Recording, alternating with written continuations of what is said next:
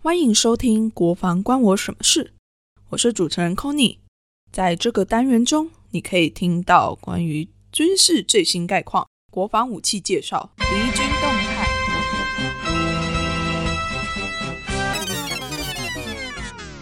才怪！在这里，你会听到和以往军事讨论完全不同的声音和观点。如果你原本一点都没有在关心国防，这个单元会让你发现，原来国防离你那么近。如果你原本就会关心国防，也有些了解军事议题，这个单元将会让你发现，原来国防也可以这样讨论啊！好了，话不多说，就让我们一起听听看，到底国防关我什么事吧。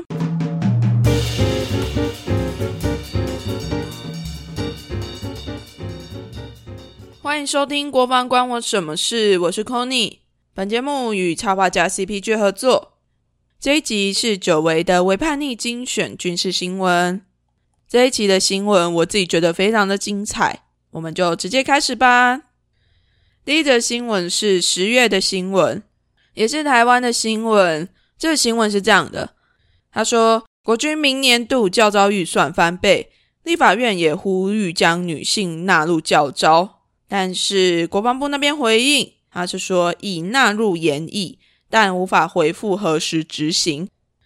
我在十月的时候好像就有发布过类似的消息，因为纳入教招这件事情对 c o n y 我自己本身也有一点关系。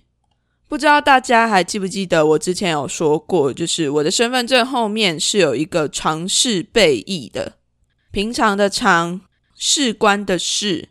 预备的备，服役的役，意思就是，如果之后要叫招女生要叫招的话，我也是要回去叫招的。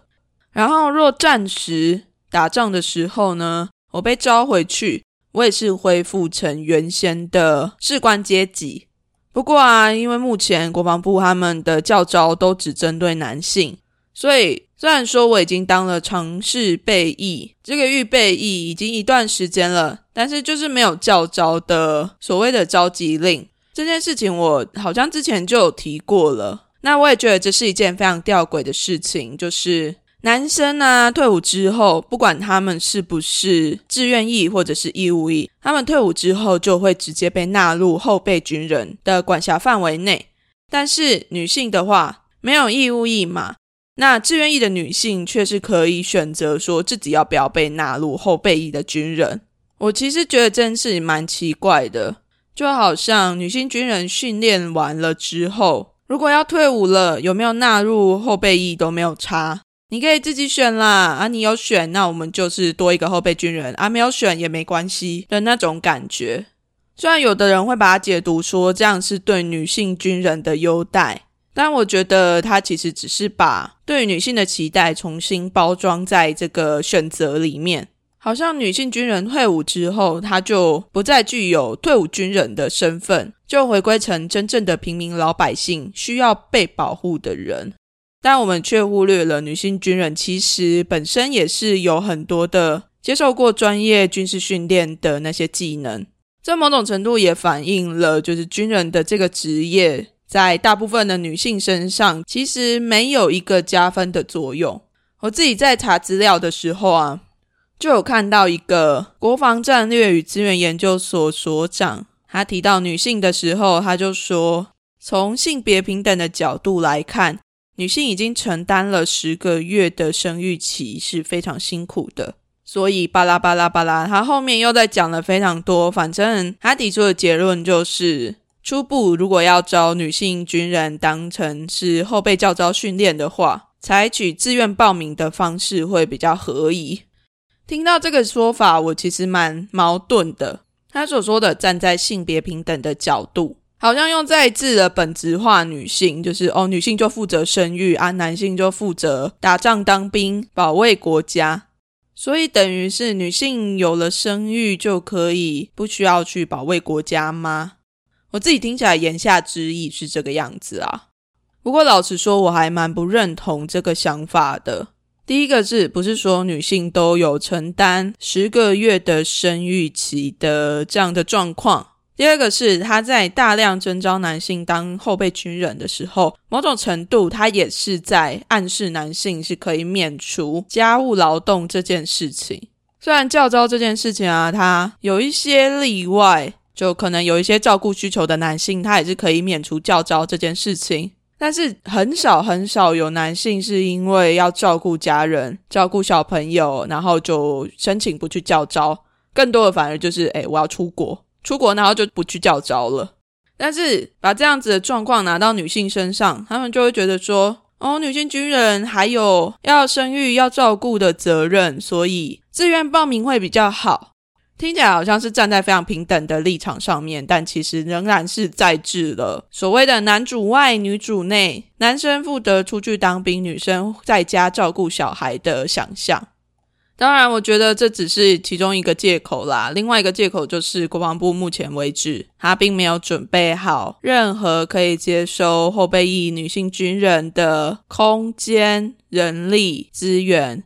但说真的啦，不要说是后备役的女性，就连现役的女性，其实国防部都没有准备好要招收更多的女性进去。那回到教招的部分。如果未来真的女性要回去教招的话，招到我，那我就会去啊，一定会进去，然后再次去看看国防部教招的课程训练啊，到底又做了什么啊，等等这些事情。虽然可能要花上几天的时间待在里面，但是如果真的能够叫招的话，我一定会去喽。好啦，刚刚那一则新闻讲到最后，我有一点点在 complain。我觉得我的声音在部队里面其实是比较少的声音。大部分的女性军人，我觉得他们可能还是会更认同国防部现在的做法，就是女性军人不用教招这件事情。甚至还是会有很多女性把女生就是要照顾家庭啊，女生就是要生小孩这些事情拿出来当自己的挡箭牌，觉得女生不应该被纳入教招。我相信这个声音绝对是占大多数啦。毕竟部队这个阳刚的地方，女生要进去真的是一件非常辛苦的事情。那我这样逆着风走的声音，我觉得可能会被骂吧。就是说，你又没有家庭，这个女同性恋，你也没有要怀孕，你也没有要照顾小孩，你怎么可能会懂等等的？但我觉得啊，其实要不要叫招都是其次，会让大家这么抗拒进去叫招的原因到底是什么呢？台湾目前为止的国际情势，其实感觉没有那么的和平啦。所以，为什么一直到目前为止，大家还是没有那么有危机意识，没有那么觉得教招是一件必要的事情？可能国防部在执行教招的这个部分，真的非常需要检讨。如果我进去那好几天，我进去就只是在坐着，不知道在干嘛，发呆，浪费时间。那谁想要进去教招啊？短短的这几天，我也不想浪费在里面啊。那如果我进去是真的能够学到很多东西，或者是能够真正的再次回顾自己以前曾经熟悉的装备到底怎么操作、怎么使用，我觉得这才是真正的教招的意义。但我自己之前有参加过几次教招训练的经验，都是非常的，哎呀，就是应付形式嘛。甚至有的人被分配到的组别都没有 match 到他之前的官科，可能他以前是步枪兵，但是他却分配到通信；可能他以前是学无线电的，但是却把他分配到有线电。教招在分配课程的机制上面还是非常非常的敷衍。我不知道这几年有没有稍微改善了一点了，但是如果连这样细节的事情都没有办法做到的话，我真的觉得教招回去是浪费时间。不只是浪费退伍军人的时间，也是浪费现役军人的时间。不能够再让这些事情变成了潦草形式了，到最后话都变得非常的重。因为我当初在基层的时候，就是深受这样子形式性的教招所苦，所以我也非常理解为什么男性不想要回去教招。那当然，这就非常有赖国防部在制定更合适的训练方式来处理这些事情。好了，刚刚那个新闻到最后我就非常非常的严肃。再来这个新闻呢，它比较是个好消息啦，它也是十月的新闻，那也是台湾的新闻。我们陆军司令部的政战主任陈玉玲终于升中将了，她也是国军建军以来的第一位女中将。要注意哦，是第一位哦。我就稍微上网查了一下这位陈中将他的一些资历。那他是政战学院七十七年班毕业的，我推估他今年应该是五十五岁了。那他升中将的时间跟其他将军比起来，他也算是时间差不多了。就如果你会升将军，就是差不多这个时间会升上来。但我觉得非常佩服的事情是，陈中将她身为一个女性，她本身是已婚，而且有两个小孩。我觉得这是一个非常激励人的事情。所以才会特别想要拿出来提一下。不过呢，陈忠将这样非常特殊的例子啊，就会被国防部拿来大肆的说什么女力崛起，女性军人也可以当中将，用来当做是性别平等的指标之一。但是很讽刺的是，我很认真的去查了一下，征战学院到底从什么时候开始招收女生。如果我查的资料是没有错的话。侦战学院从第一届就开始招收女生了。那侦战学院的第一届是什么时候啊？侦战学院的建校时间是在一九五一年。那一九五二年开始了他们的第一期。如果说政战学院从第一期就开始招收女生，那一九五二年到二零二二年总共过了几年了呢？心算快的赶快算一下，心算不快的没关系，我赶快来公布给你。七十年，Hello，七十年，我们终于出了一个女性中将。那其他的女性都去哪里了呢？大家可以去想一想。有了第一位女性中将，就是平等了吗？把这个问题留给大家啦。再来下一则新闻，也是十月的新闻。那它是关于俄罗斯的新闻。十月三十日。俄军的第一批女战斗机飞行员捷训正式加入俄国空军的行列。其实，俄罗斯就苏联以前的统治者史达林，他在二战的期间啊，就已经开放女性加入空军了。但是，一直到今年二零二二年，才终于有了第一批的女战斗机飞行员加入，总共有十六位。那他们被昵称为 “Angels of Death”（ 死亡天使）。名字听起来非常的美丽，却又带着杀气，对吧？不过这边也要说一下，就是其实苏联以前也是有女性飞行员的，但是那个时候就是打仗打到一个不行的时候啊，全国女性就开始投书给其中一个在部队服役的空军的女性，然后再由她上层这些投书，史达林最后终于才成立了一个飞行中队。但是呢，这些飞行中队在那个时候其实不是一个非常被重视的一个中队。他们当时组成的飞行中队啊，用的都是那种非常老的、非常旧的老飞机，就是那种俄罗斯田地很广大，那有一些飞机就会被开来撒农药嘛，就是开那一种用来撒农药的飞机，非常的刻苦，也可见他们其实不是那么的被重视。不过这些女性啊，真的很厉害。他们那时候就开着这些破破烂烂的飞机，开始进行夜间轰炸。那他们这样子的夜间轰炸，还是把在边境的德军们吓得屁屁喘。所以德军们有给这些女性飞行员一个称号，叫做“黑夜女巫”。所以他们的处境跟今年刚结训的这一群女战斗机飞行员的处境是非常不一样的。那这一批女性呢，也是第一批真正跟男性飞行员一起受训过的女性战斗机飞行员，非常值得关注一下他们的后续。虽然很不希望他们去投入乌俄战争啦，但是这确实也是一个俄国女性在军队里面的突破。好啦，那再来十月的新闻，还有一则是以色列的新闻。这个新闻是这样子的。他说，经过两年的测试之后，以色列的国防部部署了第一个全女性的装甲连，在以色列跟埃及的边界。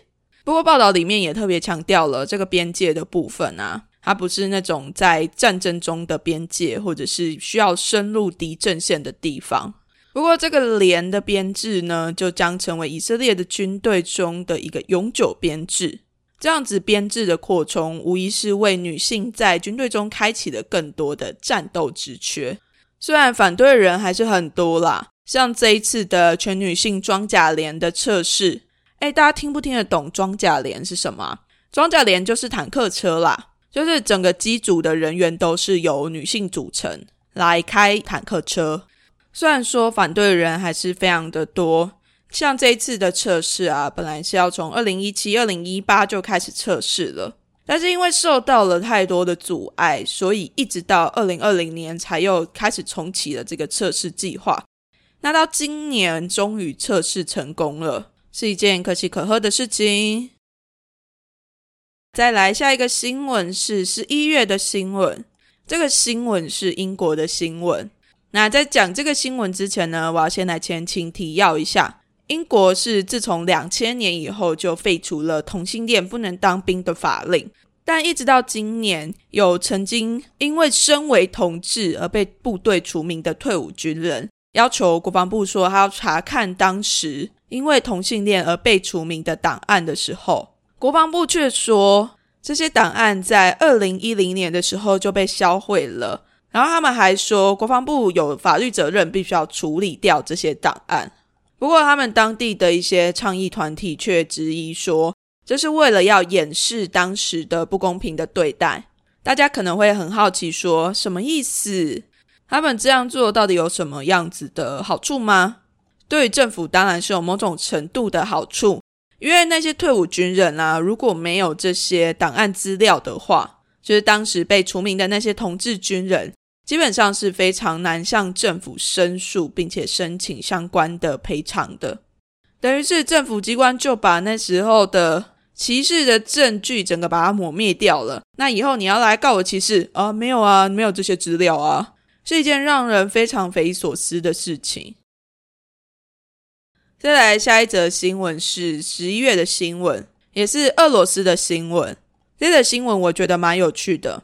也跟我自己最近在研究所学到的东西有一点连结。那这则新闻说，在俄罗斯，恐同被视为一种战争时期的行销工具。有一些俄罗斯人害怕西方的价值会让他们变成同性恋，这是什么意思啊？我来解释解释。大家应该知道，俄罗斯政府一直以来都是非常强硬的、公开的反同。像我前一阵子在看女性影展的一部纪录片，叫做《来干电视台》，它其实是在讲一个独立电视台的成立，以及它怎么遭受到俄罗斯政府的打压。那它在里面也有提到俄罗斯的反同志宣传法。原本二零一三年的反同志宣传法是说，你不可以向未成年的人。宣传任何关于同性恋、同性倾向的书籍、杂志、影像等等的。但是最近啊，因应乌俄战争，俄罗斯的下议院又通过了法案。